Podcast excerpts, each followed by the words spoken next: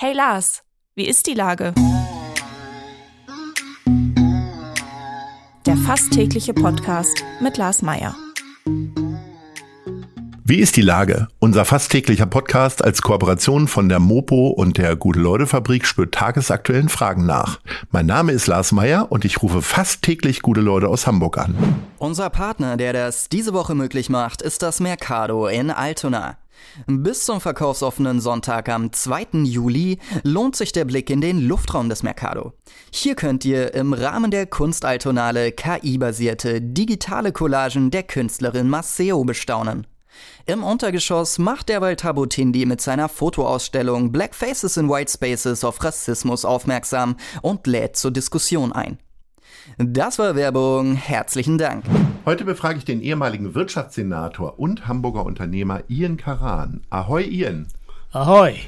Lieber Ian, als Containerunternehmer kennst du dich mit dem Hafen bestens aus. China beteiligt sich nun am Hamburger Hafen. Das ist jetzt äh, gültig. Wie siehst du das? vollkommen in Ordnung. Also die kaufen ja nicht unserem Hafen. Ich habe auch nie verstanden, diese Aufregung überhaupt. Ähm, also ich hätte, wäre ich Wirtschaftssenator gewesen, auch die 35 Prozent an die Chinesen abgegeben. Es ist eine kleinere Teil von unserem großen Hafen und davon 35 Prozent oder 24,9 Prozent, das ist nichts. Ist es nicht aber trotzdem schwierig, wenn China beispielsweise jetzt in Taiwan einmarschiert, das droht ja immer wieder und sie drohen selber damit, dann so eine Beteiligung zu haben und das dann gut zu finden? Das ist ja noch nicht passiert und darüber kann man überlegen, wenn es mal passieren sollte. Ähm, aber vorläufig geht es um die kommerzielle Wert. Wir müssen die Anzahl von Containern, die wir umschlagen, erhöhen und somit, wenn wir die Chinesen da einbinden, haben wir eine Chance, dass mehr Container nach Hamburg kommt. Du bist ja selber Wirtschaftssenator gewesen, ist schon äh, eine Weile her, mehr als zwölf Jahre, 13 Jahre fast. Ähm, möchtest du mit Melanie Leonhardt nochmal tauschen, die jetzt Wirtschaftssenatorin ist? Nein, äh, Frau Leonhardt ist äh, noch kluger und äh, ähm, politisch viel besser ähm, connected als ich. Also ich glaube, sie wird das schon besser machen als ich. Welche Herausforderungen siehst du für sie denn? Also welche Aufgaben sollte sie jetzt am ehesten angehen? Ich glaube, die größte Herausforderung, die Frau Leonhardt äh, als Wirtschaftssenatorin hat, ist die Zukunft von Hamburger Hafen ähm, erstmal auf eine andere Basis zu bringen. Äh, die Zukunft sichern, ist die allerwichtigste Frage. Und ich denke schon, dass Frau Leonhardt an die Sache ranmachen wird. Du bist selber neun Monate Wirtschaftssenator gewesen. Ähm, gibt es etwas, wo du sagst, das hat jetzt noch Bestand? Das ist ja jetzt auch schon, wie gesagt, 13 Jahre fast her, wo du sagst, okay, da habe ich vielleicht noch einen Impuls gemacht, weil eigentlich ist der Zeitraum ja relativ knapp gewesen, um Spuren zu hinterlassen. Nein, ich, habe, ich glaube nicht, dass ich großartige Spuren hinterlassen habe. Dafür war die Zeitpunkt oder Zeitraum viel zu kurz gewesen. Wir hatten die richtigen Impulse gehabt, ähm, aber um die durchzubringen, habe ich nicht die Zeit gehabt. Das waren neun Monate. Es äh, endete dann ja mit dem Scheitern der Regierung Ahlhaus. Ähm, warst du auch ein bisschen froh, weil ich sag mal, wir haben zwischendurch und in der Zeit auch immer mal wieder gesprochen. Du warst selbstbestimmter Unternehmer, hattest ein langes, erfolgreiches berufliches Leben hinter dir und hast dann diese An Aufgabe angepackt. Oder hättest du gesagt, okay, das hätte ich jetzt auch noch drei, vier Jahre machen können? Also wenn es sein musste, hätte ich das gerne gemacht, aber das war ja nicht so. Ähm, ich kann nur an äh, Folgendes erinnern. An einem Sonntagmorgen kam meine Frau mit Frühstück ins Bett mit einer Flasche Champagner. Und ich dachte, Mensch, habe ich irgendwie Hochzeitstag vergessen oder Geburtstag von meiner Frau? Nee, sagt sie, du bist ein freier Mensch. Die Koalition ist auseinandergebrochen und ab jetzt bist du wieder frei. Was Aber hast du, was hast du als erstes wieder anders gemacht damals? Wie meinst du? Konntest du deswegen dann wieder häufiger Golf spielen oder was hat sich damals dann sehr schnell wieder für dich geändert? Weniger lesen. Also du kannst nicht glauben, wie viel äh, Papier man an sich zu sich nehmen muss und lesen muss und verstehen muss und be, ähm, beinnerlichen muss, weil jeden Moment könnte eine Mikrofon unter der Nase sein und eine Frage wird gestellt, was meinen Sie dazu? Und wenn du sagst, ich habe keine Ahnung, dann bist du unten durch. Ja. Also, es war äh, Unmengen von ähm, Schriftstücke, äh, auch manche Sachen, wo ich dachte, ich könnte schon Deutsch, aber manche äh, Formulierungen in politischem Deutsch habe ich kaum verstanden. ähm, du warst damals in einer CDU-Regierung, ohne dass du in der Partei warst. Wie nah stehst du der Partei denn heute noch? Ah, ich bin äh, sowohl christlich als auch sozial angestellt und damit bin ich die CDU sehr nah, ähm, obwohl ich zurzeit ziemlich enttäuscht bin von der Partei. Hier in Hamburg oder auf Nein, Bundesebene auch? Bundesebene auch, ja. Okay, was stört dich denn hier speziell in Hamburg? In Hamburg haben wir noch niemanden gefunden, der, ja, wie soll ich sagen, charismatisch ist und in der Lage ist, Menschen mitzunehmen. Ähm, es wird sehr viel bemüht, aber noch ohne großartiger Erfolg. Und ich hoffe, dass die zwei junge Menschen, Herr Thering und ähm, Plus, äh, Plus äh, dass sie Profil gewinnen und dass sie die Menschen äh, mehr ansprechen und mehr für sich gewinnen. Wie gefällt dir denn das Fischen am rechten Rand? Überhaupt nicht. Überhaupt nicht. Also wir haben das schon mal gehabt und das ist wirklich in die Hose gegangen. Da muss man nicht wieder hin. Also ich verstehe nicht äh, überhaupt, wenn irgendwelche Deutschen überhaupt äh, in diese Richtung denken. Das hat Deutschland nie geholfen. Ähm, die Mitte ist, wo Deutschland hingehört und ich hoffe, dass es dort bleibt. Wir haben jetzt gerade Sommerpause, das heißt eigentlich äh, ist die Spannung jetzt so raus aus deinem liebsten Hobby oder einem der liebsten Hobbys, nämlich dem HSV.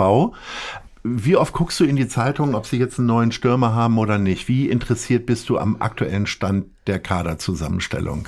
Ich bin sehr interessiert. Ähm, ich verfolge praktisch jede Bewegung, die HSV macht. Ähm, ich bin auch mit ähm, Jonas ähm, Bold und Erik Huber im Gespräch. Ähm, das sind zwei vernünftige Menschen, wo ich glaube, dass die den HSV gut tun.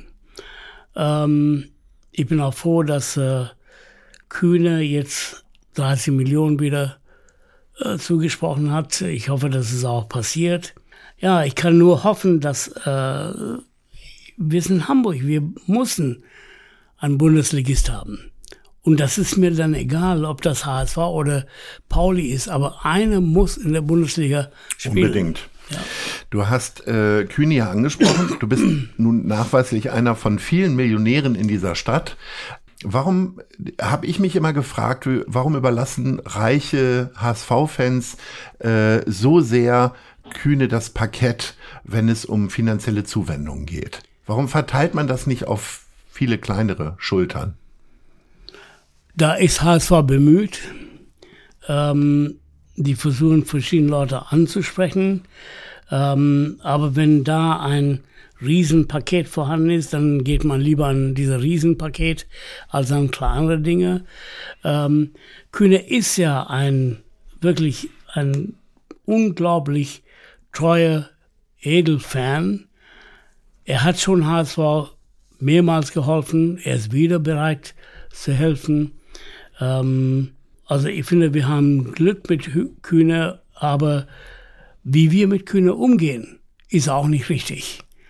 Man kann nicht auf eine Seite das Geld von jemandem nehmen und auf der anderen Seite den beschimpfen.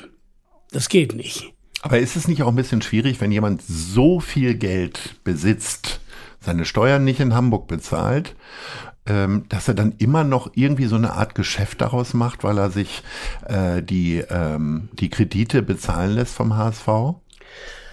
Kredite sind zu bezahlen. Äh, es ist ja keine Schenkung. Hm. Ja, also wenn man, wenn du schon sagst Kredite, ist es schon klar, dass es zurückgezahlt werden muss. Also Kühne könnte es leisten, HSV 100 oder 200 Millionen zu schenken. Aber ich glaube, er ist nicht sicher, dass man vernünftig mit dem Geld umgehen kann. Deswegen versucht er das in kleinen Mengen, also Hilfestellung zu geben. Mhm. Äh, ich kann das verstehen. Also ich, würde nicht ähm, sagen, dass der Kühne versucht, da Profit zu schlagen. Das braucht er nicht. Der mhm. verdient genügend Geld, um auf diese Kleinigkeit zu verzichten. Ähm, du hast dem HSV ja auch schon mal geholfen, also nicht nur in, äh, in deinem Mandat als Aufsichtsrat, sondern äh, den Verein auch ein bisschen flüssig gehalten sozusagen durch eine finanzielle Zuwendung. Würdest du das jetzt auch wieder tun, wenn man das jetzt auf mehrere Schultern verteilt? Oder sagst du, Leute, ich habe genug gemacht, lass mich in Ruhe, ich äh, pflege meinen Rasen zu Hause und gut ist? ja, meine Rasen sind sehr gut gepflegt, aber ähm, Nein, wir sind, äh, meine Frau und ich äh, sind beide, sie ist auch eine ähm, große HSV-Fan. Wir überlegen beide, HSV wieder zu helfen. Ähm, da muss aber das richtige Konzept da sein. Ähm, wenn HSV aufgestiegen wäre, hätten wir das jetzt ohne Bedingungen geholfen. Aber wo wir nicht aufgestiegen sind, dann muss man ein paar Bedingungen daran knüpfen. Warten wir ab, es bleibt spannend. Ja. Wir kommen zum Ende unseres Gesprächs zu unserer neuen Kategorie. Nice. Oder Scheiß. Ich möchte gern von dir wissen, worüber regst du dich gerade auf in der Stadt oder was findest du ganz besonders schön?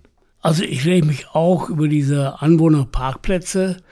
Das ist eine lästige Sache. Die Grünen wollen uns äh, umerziehen. Ähm, ich finde, das gehört sich nicht. Aber nicht nur die Anwohner, viele Läden haben Probleme heute, weil die Leute einfach mit ihren Autos nicht dahin fahren können. Äh, also wir wollen nicht über Weidstraße sprechen, wo die Leute in den Läden reinfahren, aber wo die man machen das ja nicht aus Platzgründen. genau. Aber dass man sich wenigstens mal ähm, dann Bäcker oder Textilladen oder Blumenladen ähm, mal schnell äh, erreichen kann, mhm. das ist notwendig, um auch die Umsätze nicht zu verlieren. Lieber Ian, ich bedanke mich äh, für das Gespräch und äh, drück dir die Daumen auch im Sinne deines Vereins, dem HSV. Ich bedanke Ahoi. mich. Ich bedanke mich ganz doll. Vielen, vielen Dank.